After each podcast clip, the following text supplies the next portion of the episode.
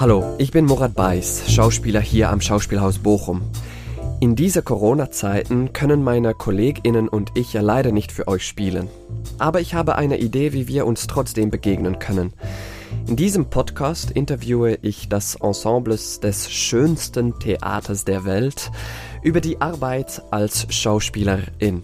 Ich werde sie zusammen mit euch näher kennenlernen und ihr bekommt einen Blick hinter die Rollen, die wir auf der Bühne spielen. Heute ist Konstantin Bühler bei mir. Willkommen bei Aus der Rolle fallen.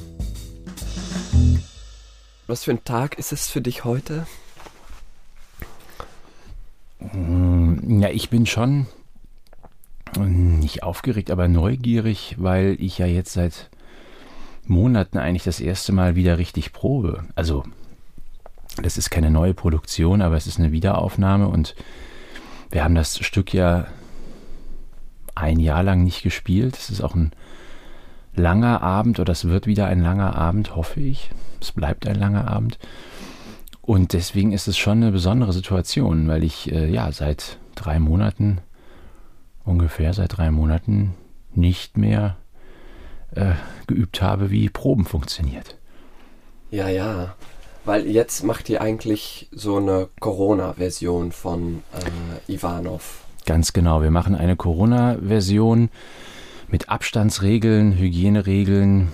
Und da der Abend, naja, fast vier Stunden dauern wird, schätze ich, dass wir uns da auch ähm, in verschiedenen Phasen dem Gesamten annähern. Also Bit by Bit, Schritt für Schritt das Ganze von vorne in Ruhe durchgehen und dann schauen, wo wir landen.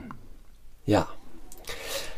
Gut, okay. Aber ja, das ist jetzt heutzutage, ne? Ivanov 2021. Aber ähm, kannst du dich äh, eigentlich erinnern, Konstantin, was dein erster Moment war, dass du mit so Performance oder Schauspielen deine erste, allererste Erfahrung damit. Weißt du das noch? Ja, das weiß ich auf jeden Fall noch. Das war in der Grundschule. Da war ich wahrscheinlich ungefähr sieben oder acht Jahre alt. Es gab ein Theaterstück, das sollten die Schüler der Grundschule zusammenspielen, also alle Klassen, alle vier Klassen nicht zusammen im Sinne von, dass alle äh, mitspielen, aber aus allen Klassen sollten Kinder dabei sein. Und eigentlich, so erinnere ich das zumindest, waren die Kinder so aus der dritten, vierten Klasse so im Fokus und ich war da aber noch erst in der zweiten Klasse, glaube ich, oder in der ersten. Auf jeden Fall kam ich mir wahnsinnig jung vor zwischen diesen anderen Kindern und ich hatte auch wirklich nur einen Satz. Und es war ein Märchen und das äh, heißt auf Deutsch des Kaisers neue Kleider. Das ist also, glaube ich, sehr lange populär gewesen. Ich könnte mir vorstellen, dass es auch heute noch ist. Jedenfalls musste ich den legendären Satz sagen, mit, ähm, ich musste so auf Leute gucken, die auch auf der Bühne standen und so Greise spielten. Und ich weiß gar nicht mehr, was ich für eine Rolle hatte. Jedenfalls musste ich, das war mein einziger Satz, ich musste sagen, die sind doch alt und nicht mehr weise. Das habe ich nie vergessen. Ich habe diesen Satz, glaube ich, nur einmal in meinem Leben gesagt, bei dieser einen Vorstellung in der Aula der Grundschule. Aber das weiß ich noch. Und ähm, was für eine Rolle war das? Und wie, wie, wie sahst du aus? Weißt du das noch? Was hast, hattest du an? Wie, wie, wie war das Bühnenbild und so? Es gibt von dieser Inszenierung Fotos. Also meine Mutter hat damals mit einer Kamera, das weiß ich noch, Fotos von mir gemacht und ich sehe diese Fotos noch vor meinem Auge. Ich habe mir die wahrscheinlich seit Jahrzehnten nicht angeguckt, aber ich bin mir sicher, dass es die noch gäbe. Ich habe damals ein weiß geschminktes Gesicht gehabt. Ich hatte einen Strohhut auf, aber keinen ähm, klassischen, sondern einen immer chinesisch oder asiatischen, so einen relativ großen, voluminösen, der war mit so einem Band unter meinem Kinn befestigt. Und ich hatte, wenn ich das richtig erinnere, ein lilafarbenes Seidenhemd an. Also es war richtig anders, als man normalerweise so rumläuft. Und das Bühnenbild bestand aus so gemalten äh, Dekorationen. Also es gab so hängende große Tücher, die so eine Art Innenraum darstellten. Und ich meine mich auch zu erinnern, dass es ein Duplikat oder ein Replika von einem Webstuhl gab. Also aus irgendwelchen Gründen ist in meinem ähm, Bildergedächtnis so ein Webstuhl abgespeichert als Teil der Dekoration. Okay. Und ähm, das, das, wie, wie, wie hat das Publikum damals reagiert? Ich weiß gar nicht genau, ob ich äh, mich getraut habe, den Satz so laut zu sprechen, dass der überhaupt hörbar war. Ich könnte mir auch denken, dass ich so schüchtern und aufgeregt war, dass ich das so halb verschluckt habe. Deswegen weiß ich nicht, ob die Leute ähm, gelacht haben oder ob sie sich gefragt haben, was das überhaupt bedeuten soll in dem Kontext. Das, daran habe ich leider keine Erinnerung mehr. War das etwas Besonderes und hat das damals schon etwas bei dir so, wie sagt man das, aufgelöst oder so, dass du denkst so, ah, das macht sehr viel Spaß oder warst du so, das will ich nie wieder machen? Ich habe das Gefühl, dass wir das gar nicht so wirklich oft geprobt haben. Also ich könnte mich jetzt nicht erinnern an so Gefühle, die damit verbunden waren, als das so ins Entstehen kam. Ich war, glaube ich, schon daran interessiert, das zu erleben. Also ich habe mich sehr aktiv darum beworben, da mitmachen zu dürfen. Und woran ich mich tatsächlich erinnern kann, ist der Tag dieser Vorstellung, diese eine Vorstellung. Das war an einem Wochenende, an einem Nachmittag. Also da habe ich so merkwürdig, so relativ präzise Erinnerungen dran, bilde ich mir zumindest ein. Und das Gefühl um dieses Ereignis herum, davor und danach auf dem Schulhof, daran kann ich mich sehr, also emotional ganz gut erinnern. Es ist mir sehr ähm, wichtig gewesen und ich habe das eigentlich auch genießen können. Ich war bestimmt aufgeregt, aber auf der, ähm, auf, im selben Moment war ich, ähm, war ich, ich war glücklich. Ich glaube, mich hat das in dem Moment total bereichert als Erfahrung. Das war so outstanding, dass ich ähm, das nicht vergleichen konnte mit irgendwelchen Erlebnissen, die ich vorher gehabt hätte in der Richtung. Aber das war bestimmt dann auch nicht, dass du da, danach dachte so, oh, jetzt möchte ich Schauspieler werden. Das äh, gab so einen Moment für dich oder wann, wann kam das für dich, dieses Moment? Richtig, was du sagst. Also die, die Situation war nicht dazu angetan, mich jetzt sofort im Alter von sieben Jahren restlos davon zu überzeugen, dass ich jetzt nur noch Schauspieler werden will. Ähm, das kam tatsächlich in der Pubertät. Also ich hatte dann im Gymnasium, mh, hm, als ich in die Oberstufe kam, da war ich wahrscheinlich so 15, 16, da hatte ich mitbekommen, dass es eine Theater AG gibt aber ich kannte niemanden, der da Mitglied ist. Also aus meiner Klasse oder so von meinen Freunden war das, war das niemand. Und dann gab es mm, der Moment, in dem die Klassen zusammengelegt wurden, so für die Oberstufe, dass dann eine Stufe aus den Klassen wurde. Da habe ich mich in ein Mädchen verliebt aus einer Parallelklasse und die war in der Theater AG. Und dann habe ich gedacht, also ich bin jetzt viel zu schüchtern, dieses Mädchen irgendwie anzusprechen. Ich muss das irgendwie anders machen. Und ich muss in diese Theater AG gehen. Ich hatte aber eigentlich auf die Theater AG per se gar keine so immens große Lust. Da gab es schon diesen einen konkreten Anlass, so dieses Mädchen. Und das hat alles überhaupt nicht geklappt mit dem Mädchen, aber ich war dann in dieser Theater AG halt drin. Und da mir das bei dem ersten Treffen auch Freude gemacht hatte. Ich kannte die Lehrerin auch nicht, die das leitet. Ich hatte die nie gehabt. Die war aber sehr höflich zu mir und auch die anderen Mitglieder der Theater AG waren höflich. Teilweise waren das auch schon ähm, ehemalige, die hatten schon ihr Abitur gemacht, blieben aber trotzdem noch in der Theater AG. Ich fühlte mich da jedenfalls wohl. Ich kannte zwar keinen, aber irgendwie war das alles richtig so. Und dann ging das mit dem Berufswunsch, Schauspieler zu werden, relativ schnell. Also ich hatte dann in dem ersten Stück, in dem ich mitspielen durfte, gleich eine richtig, richtig große Rolle. Und das hat mir irrsinnige Freude gemacht.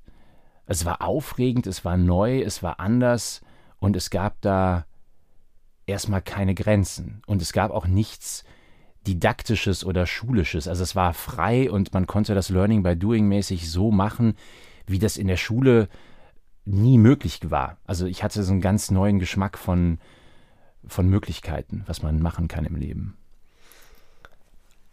Aber dann, ähm, aber dann hast du doch eigentlich noch erst Literatur studiert. Erinnere ich mich das gut? Ja. Du, du das, äh, hat das ein Grund, dass du nicht so direkt ein Schauspielschule Studium gemacht hast oder wie war das?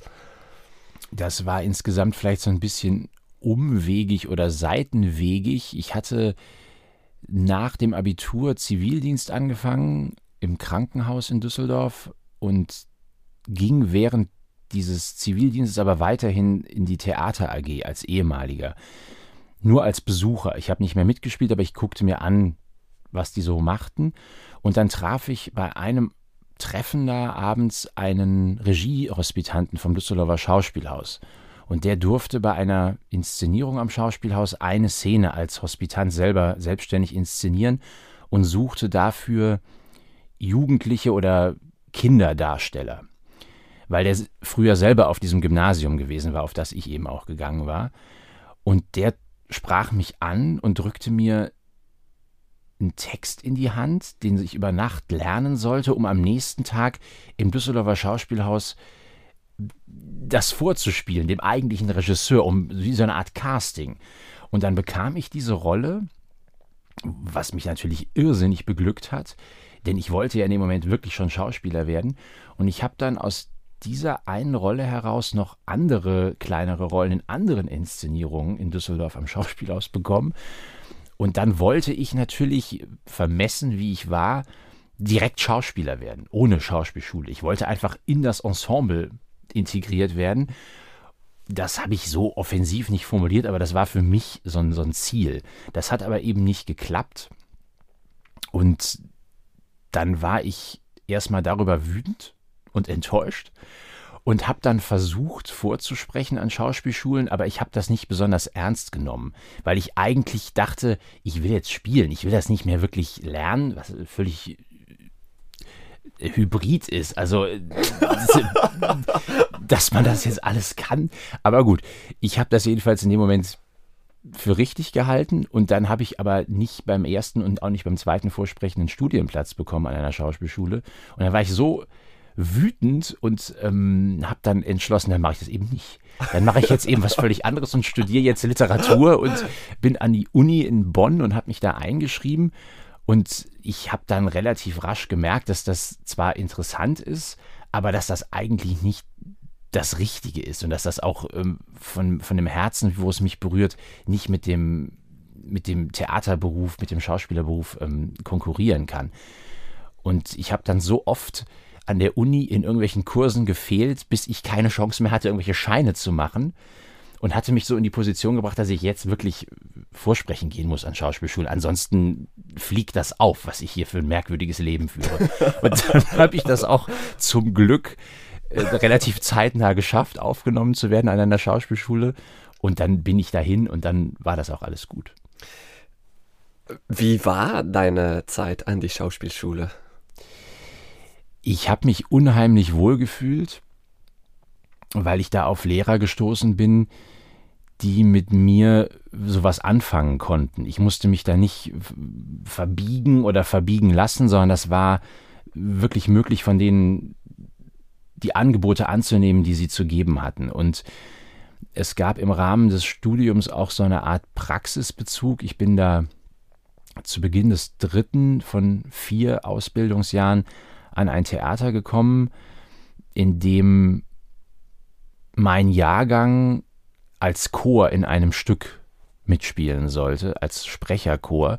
Und aus diesem Chor heraus oder aus diesem einen Projekt heraus, aus diesem einen Stückvertrag heraus bin ich dann nochmal zu einem echten Vorsprechen eingeladen worden an diesem Theater und habe dann da auch mein erstes Engagement bekommen. Und das war eigentlich noch vor dem, also das war vor dem eigentlichen Ende der Ausbildung. Also ich habe dann diese ähm, diese Herausforderungen angenommen an dem Theater und bin aber zeitgleich noch ähm, eingeschrieben geblieben an der Hochschule und habe auch mein Studium mit allen Scheinen und ähm, auf ganz normale Weise eigentlich dann beendet.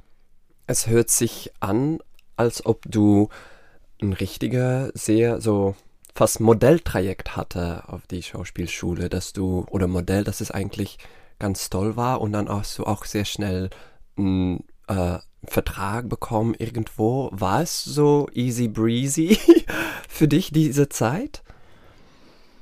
Das Vorsprechen an den Schauspielschulen war umwegig, das äh, hat nicht sofort geklappt, aber das hat im Vergleich, glaube ich, zu vielen anderen auch verhältnismäßig schnell geklappt. Also es gibt ja Kollegen, die da weitaus öfter vorgesprochen haben, bis es geklappt hat mit dem angenommen werden. Das habe ich ganz gut gepackt und auf der Schauspielschule selber habe ich mich ja auch wohl gefühlt und dann ging das ja auch rasch in eine konkrete Praxis. Also dann war die Schauspielschule nicht beendet, aber ich war reell eigentlich schon im Theater, bevor die Ausbildung hätte fertig sein müssen. Also es hat sich ganz gut ergänzt und ich habe natürlich auch früh dann angefangen, mit Menschen anders umzugehen, weil die Kollegen am Theater ja schon anders drauf waren im Ensemble als jetzt meine Kommilitonen auf der Schauspielschule. Da hatte ich dann relativ bald so ein eine Möglichkeit, auch andere Generationen kennenzulernen als Kollegen auf der Bühne. Ne? Also die Kommilitonen an der Schauspielschule sind mehr oder weniger so alt gewesen wie ich. Dann gab es die Lehrer, die waren deutlich älter, aber die standen ja mit mir nicht zusammen auf der Bühne. Und im Theater war ich dann mit, mit Anfang 20 eben schon in der glücklichen Position, mit Menschen gemeinsam spielen zu dürfen, die meine Großeltern hätten sein können. Also es war, ähm, das werde ich auch nie vergessen, weil dieser Generationenbezug und dass dann alle mehr oder weniger in einer Mannschaft, in einer Equipe äh, gleichberechtigt äh, arbeiten dürfen, das war ein großer Erfahrungszuwachs für mich. Das, du fandest das sehr interessant, weil die äh, ältere Leute dann, um es so zu sagen, viel mehr Erfahrung hatten, ja. Die hatten ganz andere Erfahrungen, die hatten teilweise noch Kriege miterlebt.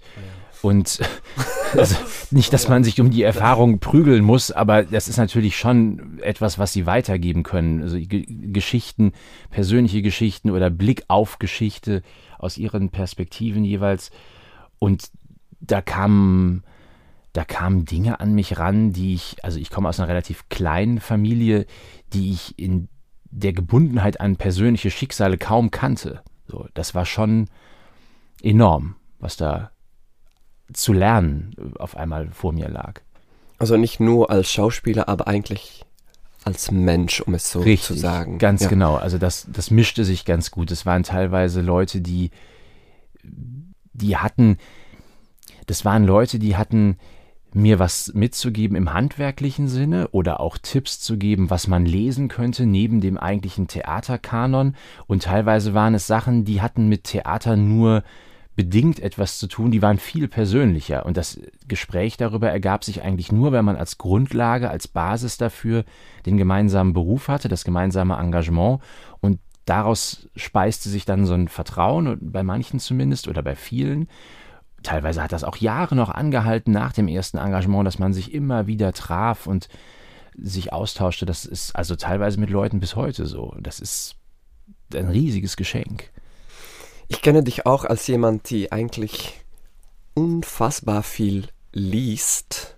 Ist das wichtig für dich als Schauspieler? Ich habe das Gefühl, dass ich, je älter ich werde, immer mehr lese. Ich weiß nicht genau. Noch ich weiß nicht genau, woran das liegt. Ich habe nie ungern gelesen. Daran kann ich mich nicht erinnern, dass mir das irgendwann überhaupt keine Freude gemacht hätte. Nur mm, irgendwann so,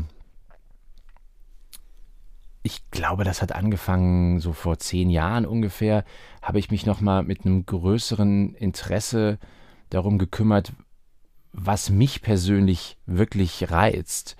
Das war vorher vielleicht eher so zufällig oder ähm, nicht so fokussiert, nicht so geleitet und dann hat sich nochmal so die Spreu vom Weizen getrennt und trotzdem ich jetzt weiß, dass ich bei manchen Autoren oder ähm, Richtungen sowieso ein Grundinteresse habe, versuche ich das nicht zu mono mäßig äh, durchzuziehen, sondern den Blick immer wieder zu weiten und natürlich auch Anregungen, Hinweise und Tipps aufzunehmen, die mir von anderen Menschen gegeben werden. Sonst würde ich mich ja nur noch mit dem beschäftigen, was mir ohnehin irgendwo Freude macht. Das könnte man, oder das macht man ja auch manchmal anders. Das ist schon gut so.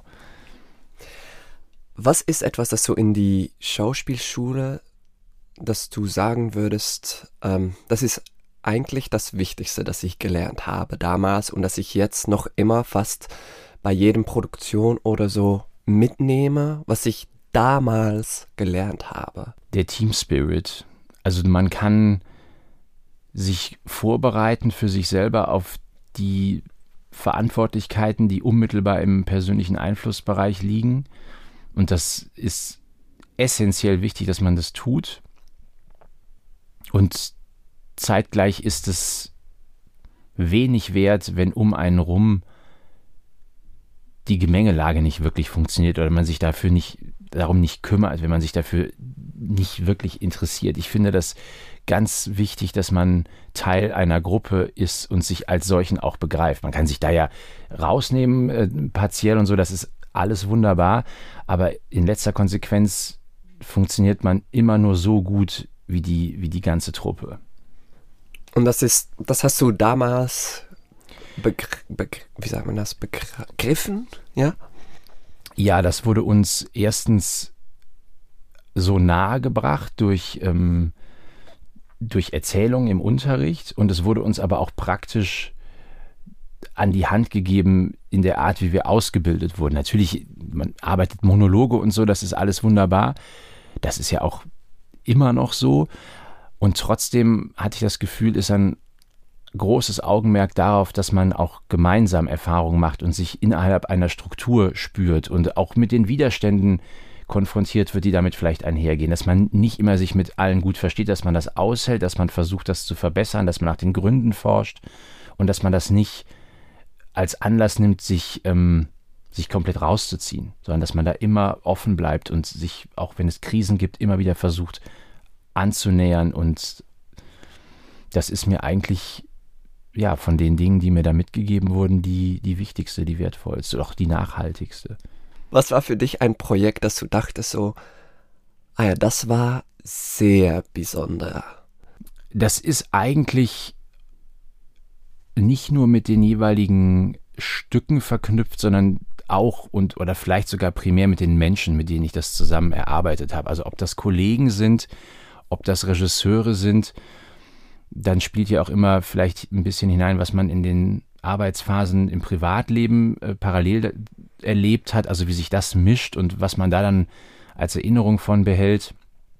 Ich glaube, ich habe das Glück gehabt, Menschen zu begegnen, die sich nicht nur für mich interessierten und die mich interessierten, sondern die es auch aus ihrer Perspektive mit jemandem wie mir gut meinten. Also die mir versucht haben, Luft unter die Flügel zu blasen oder mir zu helfen, mir Dinge zu zeigen, die ich vielleicht noch nicht kann oder noch nicht kenne.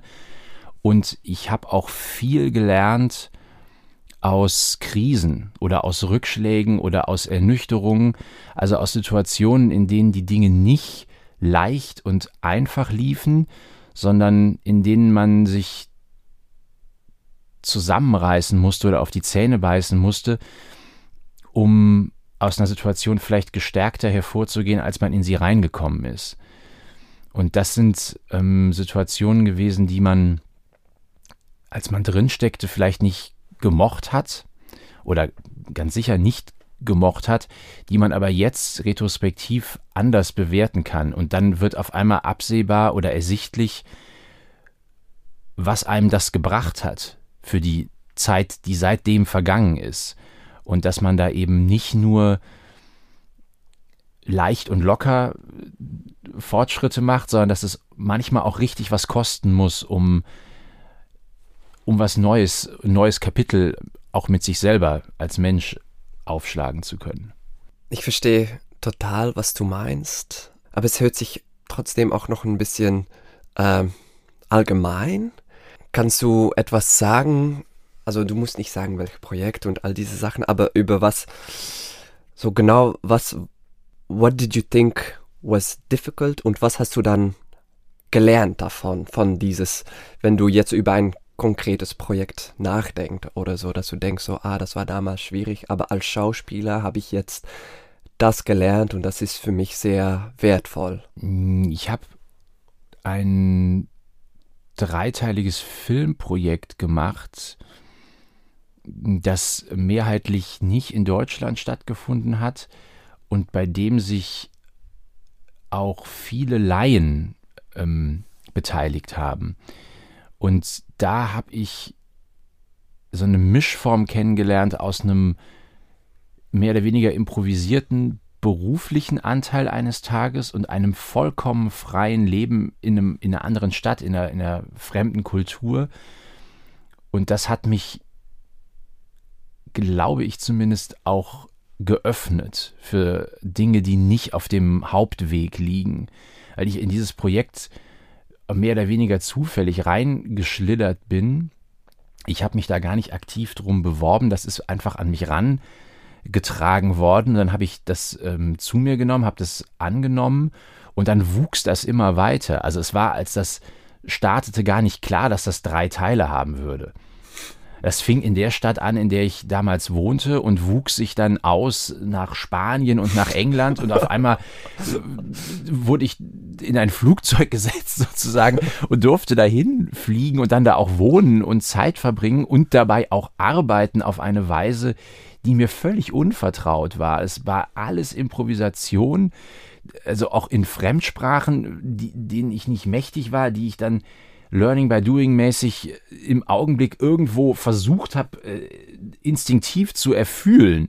Die konnte ich gar nicht sprechen oder verstehen. Ich habe nur versucht, mich davon leiten zu lassen in meinem Ausdruck. Und das hat eine immense Sprengkraft gehabt, um, um sowas wie Konventionen, die ich bis dahin vielleicht schon angenommen oder in denen ich mich bewegt hatte, wieder zu öffnen und zurückzulassen. Und das war eine sehr, sehr wichtige Erfahrung. Gut, Konstantin, was ist für dich ähm, eine gute Schauspieler oder Schauspielerin?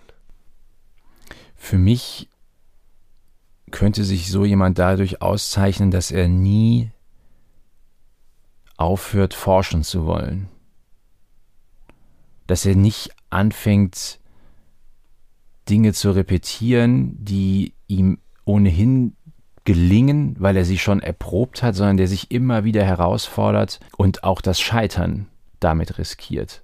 Also das Verschieben von Grenzen und das Befragen von Möglichkeiten. Man kann nicht alles. Kann, ich glaube nicht, dass jeder alles kann, aber man kann sich für unendlich viele Sachen interessieren oder faszinieren oder begeistern und dass man das lebendig hält oder sich immer wieder neue Kraft auch daraus holt, dass man in ein Territorium versucht ähm, vorzudringen oder etwas zu erforschen, was man einfach noch nicht kennengelernt hat. Ich glaube, das ist das ist wichtig, ja. Und stehst du auch so im Beruf? Ich hoffe das sehr und ich kann das für mich selbst vielleicht beschreiben und trotzdem, glaube ich, ist das auch eine Sache, die sich durch ein Außen oder durch eine Spiegelung irgendwo entscheidet. Also wenn ich das oder wenn ich mich selbst so wahrnehme, wenn ich das so für mich in Anspruch nehme, wäre das verhältnismäßig wenig wert, wenn ich nicht auf jemanden treffe, der mich genau da abholt und dass wir dann zusammen einen konkreten Weg einschlagen und uns auf dem ähm, fortbewegen und den aus, austesten. Ne?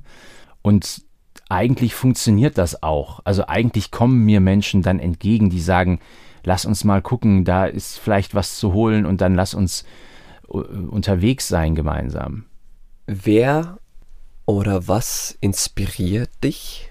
Es gibt ja im Moment nicht so viel Struktur, wie das lange Jahre in meinem Beruf eigentlich jetzt war. Also wenn man das Festengagement am Theater mal als Grundlage betrachtet, ist das ja im Moment, das ist so, es gibt das Festengagement, aber das ist nicht damit verbunden, dass man so viel probt oder in, in den Strukturen wirklich konkret arbeitet, wie man das eigentlich kennt. Dadurch ist man jetzt in einer anderen Art von Eigenverantwortung und aus der heraus kann ich mir meinen Tag so einteilen oder auch meine Nacht, einfach meine Lebenszeit, wie ich das, ähm, wie ich das eigentlich nicht kenne. Und bei all den Dingen, die mich jetzt sowieso interessieren, auf die ich immer schon oder vom Grundsatz her ein Augenmerk gelegt habe, kommen jetzt einfach, weil viel Zeit freigesetzt wird, nochmal ganz anders Dinge an mich ran, die ich vielleicht ansonsten nicht mhm. wahrnehmen würde oder die ich anders wahrnehmen würde, die jetzt einen, einen anderen Raum in meinem Alltag oder in meiner Zeit bekommen. Und daraus können dann wiederum andere oder neue Interessen erwachsen, die es vorher nicht gab. Also das inspiriert mich gerade schon. Insofern finde ich diese merkwürdige oder ungewohnte Art der Lebensumstände, durch die wir gerade laufen, nicht nur beängstigend, sondern auch irgendwo inspirierend. Gibt es auch Personen, die dich inspirieren? Nelson Mandela hat mich inspiriert. Also ich, ich hatte ein interessantes Erlebnis in der Nacht, in der er gestorben ist. Da war ich nämlich in Afrika und ich hatte mit, mit Freunden damals eine, eine Reise unternommen, die auch sehr wenig organisiert war. Wir hatten uns ein, ein Auto zusammen gemietet und sind damit umhergefahren und wir waren schon seit Wochen unterwegs und es gab eine Nacht, in der wir lange wach waren und angefangen haben, uns über Nelson Mandela zu unterhalten. Und wir wohnten in einem Hotel und sind irgendwann ins Bett gegangen. Und ich weiß gar nicht, wie oft ich in meinem Leben vorher mich mit Menschen über Nelson Mandela unterhalten hatte. Auf jeden Fall war das an diesem Abend oder in dieser Nacht war das so. Und als wir am nächsten Morgen wach wurden und mit dem Auto das Hotel verlassend oder die, auch die Stadt verlassend ähm, uns einem anderen Ort annäherten, sehr früh am Tag war das, liefen Zeitungsjungen durch die Gegend und verteilten kostenlos Extraausgaben über Mandela, weil der in der Nacht gestorben war. Und das war als Initiation für ein Interesse für seine Biografie, für sein Leben der absolute Wahnsinn. Also diese Koinzidenz, die war so schlagend, dass ich dachte, also da muss ich jetzt mal gucken, was das, ähm, wohin mich das trägt, wenn ich mich dem öffne. Und deswegen Nelson Mandela.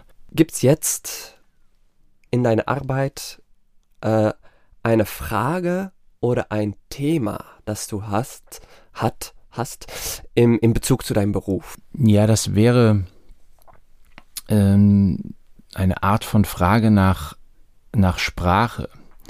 Also wie kann man in einem Raum, der sich vielleicht Bühne nennt, in eine Interaktion treten mit, mit der Öffentlichkeit, die, die zuschaut. Ob das jetzt durch eine, durch eine Kamera ist in einem Livestream oder ob das durch eine, durch eine reelle Publikumssituation ist, bestimmt auch nochmal zwei interessante Fragen, die sich dann unterscheiden. Aber wenn man mal von einem, von einem klassischen Publikum ausgeht, wie kann man qua seines Körpers oder qua seiner Stimme und auf welche anderen Arten noch sich veräußern und versuchen zu sprechen oder sich, ohne dass man das sprachlich ausdrückt, mitteilen. Und das finde ich, das finde ich interessant. So muss sich Sprache vielleicht erstmal, bevor sie sich entäußert, bevor sie entäußert werden kann, aktiv durch den Körper irgendwo durchfressen oder äh, durch den Körper durchlaufen, bis sie aus einem herausplatzt oder herausdringt oder herausrinnt. Also wie kann man das ähm, untersuchen? Und wo fängt man da an? Fängt das mit den Füßen an oder fängt das mit dem Kehlkopf an? Also so als zwei Pole mal äh, so genannt. Oder ist das die Fantasie? Geht das äh, in irgendeiner Gehirnregion los? Oder wo sitzt die Fantasie? Also was ist, was ist das Vehikel, das wir benutzen können, um zu sprechen, um aus uns Sprache, wie auch immer sie geartet ist, zu entlassen nach außen? Ja, sehr interessante Frage, finde ich es gibt ja immer irgendwas außerhalb von einem selbst. Manchmal kann man das konkret greifen, das sind Menschen oder Orte, denen man sich zugehörig fühlt und dann gibt es das eigene und das Innen und die Grenze dazwischen, die permeabel ist. Und es ist dieses Abklopfen von Möglichkeiten, bei sich zu sein und trotzdem die Aufmerksamkeit nach außen zu lenken oder sich bewusst dem Außen zu entziehen oder es zumindest versuchen und sich nur auf sich zu konzentrieren. Und diese Sehnsucht sich nicht allein zu fühlen oder zurückzubleiben gegenüber allen und die und die Lust, sich aber abzugrenzen und sich genau zurückzuziehen aus einer, aus einer Bedürftigkeit heraus und das aktiv zu, zu unterstützen. Das finde ich, das finde ich sehr interessant und daran kann man, ich glaube, unbegrenzt äh, forschen. Mhm. Ja, klar. Und dann die letzte Frage. Bist du, Konstantin, zufrieden mit wo du jetzt bist in deiner Karriere, um es so zu sagen? Ja, das ist tatsächlich sehr nah dran, denn ich bin hier an einen Ort gelangt, den ich mir so nicht vorgestellt habe. Ich habe das nicht von langer Hand geplant und es hat sich ereignet und das, was dann daraus bis jetzt erwachsen ist, konnte ich mir so vorher nicht vorstellen und es trifft deswegen auch überhaupt nicht meine Erwartungen, weil ich eigentlich überhaupt keine hatte. Und das, was ich konkret erlebt habe, ist wahnsinnig bereichernd. Und ich kann mir eigentlich nur wünschen, dass dieser grundsätzlich eingeschlagene Pfad nicht früh abge Trend abgebrochen oder beendet wird, sondern dass der weitergeht, dass man den, dass ich den weiter begehen darf, dass wir den weiter begehen dürfen gemeinsam. Wohin der führt und wo der dann wirklich endet, das wissen wir wahrscheinlich alle nicht. Ich weiß es auf gar keinen Fall. Und ich habe eine riesige Neugierde in mir, den zu gehen. Okay.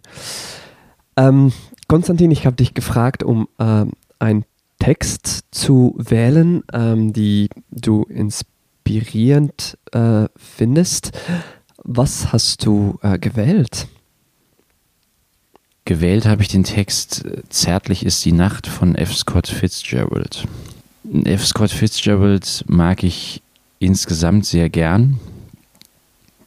Ich habe mehrere Bücher, Romane von ihm gelesen und das Buch, was ich jetzt ausgewählt habe, habe ich gar nicht als allererstes gelesen. Und trotzdem ist mir das in einer Art besonders in Erinnerung geblieben.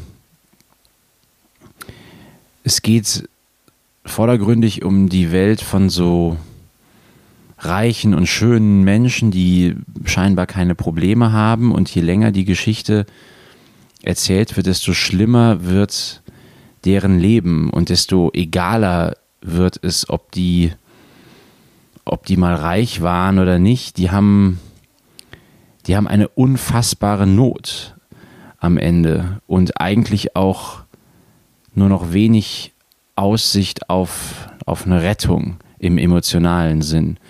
Und ich fand das so, so bewegend, das zu lesen, weil die Entwicklung so unaufhaltsam ist. Man sieht, dabei zu, wie jemand eigentlich fällt. Und es gibt keine Möglichkeit einzugreifen und das zu ändern.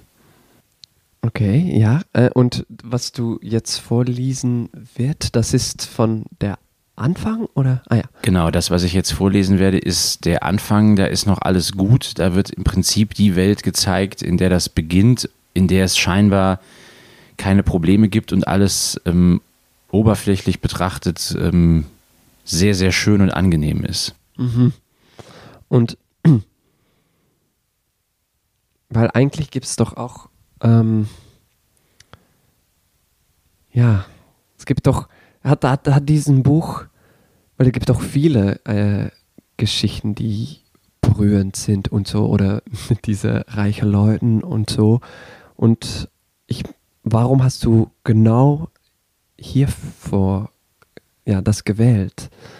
Ich habe das nicht zuletzt deswegen gewählt, weil es um ein Ehepaar geht. Die haben am Anfang eine ganz klare Hierarchie in ihrer Beziehung mhm. Und die kippt komplett. Die dreht sich im Verlauf der Jahre, in der wir den Weg dieser Figuren verfolgen, dreht sich diese Hierarchie komplett. Und am Ende, also so Spoiler Alert mäßig, ähm, driftet das auch komplett auseinander. Und so wie die aufeinander zugeflogen sind, die beiden Menschen, so stoßen sie sich alternativlos am Ende voneinander ab, weil es überhaupt keine Möglichkeit mehr gibt, das zu containen, also das zusammenzuhalten. Und es gibt aber auch nicht den Moment, in dem sie so equal sind, dass man von da aus einfach immer so weiter verfahren könnte. Es gibt nicht den einen Moment, in dem alles gut ist und perfekt und dass man das nur noch konservieren müsste und dann hätte man das Paradies auf Erden. Das geht auch nicht. Also so diskrepant das am Anfang startet in der Hierarchie der beiden miteinander, so desperat nur komplett remixed ist es am Ende. Und das finde ich interessant, weil es wie so ein von weiß ins Schwarze geht. Also es sind beides, es ist ein Extrem. Oder positiv, negativ kann man jetzt behelfsweise viele Bilder für finden, aber vielleicht ist es verständlich, was ich versuche zu beschreiben. So diese Unausweichlichkeit der Wahrheit, die am Anfang da liegt und am Ende liegt die Wahrheit eben woanders. Und der Weg dazwischen ist das, was erzählt wird. Und du findest das so, das, das hast du noch nicht so oft äh, gelesen dann oder so dieses, äh, oder wie das da beschrieben ist, oder? Genau, ich habe noch nie diese Art von, von Geschichte, diese Art von Möglichkeit, eine Geschichte zu erzählen, die ich sofort intuitiv verstehe, gelesen. Also, dass man sich so verbinden kann mit beiden Figuren, dass man Verständnis und Empathie entwickelt für Standpunkte, die sich fast ausschließen, die sich aber total brauchen. Also diese, dieses aneinandergekettet sein, dass man ohne den anderen sich einfach nicht komplett fühlt und ihn auch nicht lassen kann, obwohl man weiß, dass das, was man zusammen erzeugt, nicht haltbar sein wird. Und trotzdem, man rennt also eigentlich sehenden Auges in ein Ende hinein. Aber man kann nicht umkehren oder anhalten und sagen, ich suche mir eine neue Richtung, einen neuen Menschen, ich suche mir einen neuen Weg. Ich bleibe nicht alleine, sondern ich gehe weiter, bis es zusammen nicht mehr geht. Und dann ist man so einsam, wie man war, bevor man sich überhaupt das allererste Mal gesehen hat. Aber bis, diese, bis zu diesem bitteren Ende ist man miteinander. So verzweifelt oder desperat das auch sein mag, von außen betrachtet. Aber man ist irgendwo nicht allein. Und hast du das, das Buch damals zum ersten Mal gelesen, wann du so vielleicht, vielleicht ist es zu privat, aber so, wenn du in eine ähnliche Situation war und das dir das deswegen so, so richtig getroffen hat? Durchaus möglich, ja. Ich habe vorher von dem, ich habe vorher von demselben Autoren andere Romane gelesen, die mich auch schon sehr berührt haben und die mir auch als Gefühl geblieben sind. Und trotzdem ist das, wonach du fragst, durchaus wahr. Also ich habe damals, ja, es ist mittlerweile schon viele Jahre her, dass ich das Buch äh, Zärtlich ist die Nacht gelesen habe und trotzdem hat mich das vielleicht besonders berührt, weil ich darin irgendwas gespiegelt gesehen habe, womit ich mich selbst irgendwo in, in Kontakt setzen kann. Und das ist mir eben auch geblieben. Also diese, also nicht ich selber bin so geblieben, wie ich damals war, als ich das Buch gelesen habe, sondern das Gefühl, das aus dem Buch mir entgegengewachsen ist, das ist mir geblieben. Das, das meine ich eigentlich.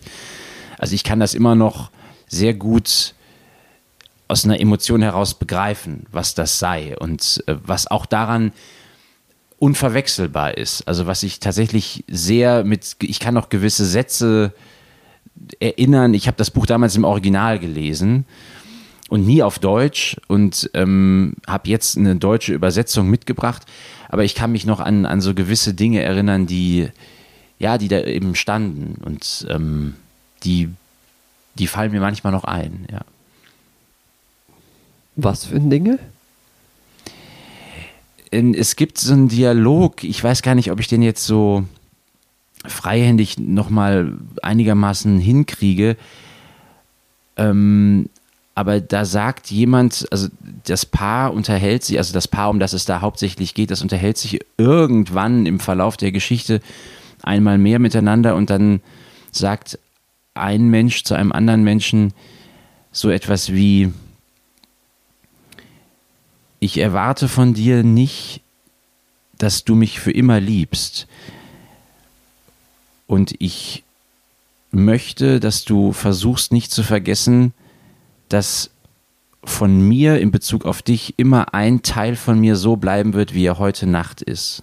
Das ist mir hängen geblieben. Ich weiß nicht, ob das jetzt, ob mein Versuch irgendwie verständlich war in dem, was er transportiert oder was er versucht auszudrücken. Und das ist mir aber als, als Möglichkeit, etwas Wahres greifen zu wollen, so hängen geblieben. Weil das diese, diese Unausweichlichkeit des anderen so inkludiert. Es geht nicht nur um einen alleine, sondern es geht auch darum, dass man zusammen etwas hat. Und wenn der eine etwas entscheidet, hat das für den anderen Konsequenzen. Und umgekehrt. Also es gibt immer, es gibt immer ein, ein, eine Wechselwirkung. Man kann nicht für sich etwas versuchen zu entscheiden, ohne dass der andere davon eine Konsequenz trägt. Wenn man sich so nah ist und eigentlich so profund vertraut, wie diese beiden Menschen, wie diese beiden Figuren in der Geschichte das tun, die vertrauen sich unfassbar. Das bringt sie auch zusammen. Also diese Sehnsucht nach, nach einem ganz großen Bezugspunkt, der sich über Vertrauen definiert. Und ich glaube, dass der Satz das auch den Satz, den ich gerade versucht habe zu zitieren, dass der das auch versucht zu greifen. In einem bestimmten Moment. Der mag später anders begutachtet werden, aber in dem Moment ist das eine Wahrheit. Und die versucht ja auch äh, fast schon eine Ewigkeit äh, anzustreben. Also das, was die Worte sagen, ich bitte dich, vergiss nicht, dass ich immer, dass ein Teil von mir immer so bleiben wird, wie er jetzt gerade ist. Das weist ja in eine ganz weite Ferne von hier aus gesehen, eine ganz unkonkrete Zukunft, aber in eine im Prinzip ja eine Ewigkeit. Und das, so verstehe ich das. Also das ist meine Art der, der Auslegung. Und da, da kann ich irgendwas finden, was mich, was mich ähm, hängen bleiben lässt daran, ja. Schön. Äh, ja, kannst du vielleicht dann äh, das vorlesen, was du dann, äh, so das, der Anfang eigentlich. Der Anfang. Am Ufer der französischen Riviera, ungefähr auf halbem Weg zwischen Marseille und der italienischen Grenze, steht ein großes, stolzes, rosenfarbenes Hotel. Höfliche Palmen kühlen die errötende Fassade, vor der ein kurzer, leuchtender Strand liegt. Vor zehn Jahren blieb es meist völlig verlassen zurück, wenn im April die englische Kundschaft wieder nach Norden zog. Erst neuerdings ist es zur Sommerfrische für Modebewusste und Prominente geworden. Zahllose Sommerhäuser umgeben es heute, aber zu dem Zeitpunkt, an dem unsere Geschichte beginnt, dörsten zwischen dem Hotel d'Étranger von Goos und dem fünf Meilen entfernten Cannes nur ein Dutzend alte Villen im Pinienmeer, deren halb verfallene Kuppeln wie Seerosen zwischen den Bäumen herausragten. Das Hotel und sein sonnengebräunter, heller Gebetsteppichstrand bildeten immer schon eine Einheit. Am frühen Morgen strahlte die weit entfernte Ansicht von Cannes mit ihren alten gelbrosa Festungsanlagen und den violetten Bergen im Hintergrund über die Bucht und spiegelte sich zitternd in den kleinen Wellen und Blasen, welche die Wasserpflanzen an seichten Stellen heraufschickten. Noch vor acht kam ein Mann in einem blauen Bademantel herunter und paddelte nach ausgiebiger Befeuchtung seiner Person mit dem etwas zu kalten Wasser unter reichlichem Grunzen und Keuchen etwa eine Minute lang in den Fluten. Als er wieder weg war, hatten Bucht und Strand eine Stunde lang Ruhe. Okay. Das ist jetzt, was, was, an was denkst du, wenn du das jetzt liest? Diese erste Seite oder der Anfang? Die erste Seite, ganz genau. Ich erinnere mich an die Temperatur und an die, an das Licht, das mir da vor Augen steht oder das mich das mir entgegenkommt, wenn ich das lese. Also es stellen sich ja sofort so Sinneseindrücke ganz plastisch eigentlich dar. Das ist wie so eine Perspektive aus der Luft, da, wie es beschrieben ist, man kommt so langsam näher dem Gebäude und dann guckt man in die Ferne, was da so in, in der Distanz liegt und was man aber vielleicht irgendwo erkennt oder zumindest beschreiben kann. Dann nähert man sich dem Wasser und dann nähert man sich diesem Menschen, der da dem Wasser morgens ähm, entgegenkommt und nach dem Aufstehen anfängt, ja, einen Kontakt aufzunehmen mit diesem Element und dann da vielleicht eintaucht oder sich ja zumindest befeuchtet. Und dann ist man schon irgendwo, hat man schon so ein Klima oder so eine so ein Setting und man, man weiß ungefähr, ah, das ist die Welt, in der sich die Geschichte vielleicht nicht zur Gänze entfaltet, aber wo sie zumindest beginnt. Und das ist ja als erste Prägung wie so eine Fährte, die man aufnimmt, ähm, sehr markant. Und der Roman bleibt auch eigentlich erstmal in dem, in dem Gelände, das da jetzt am Anfang so anskizziert wird. Okay. Ja, danke, Konstantin. Danke dir.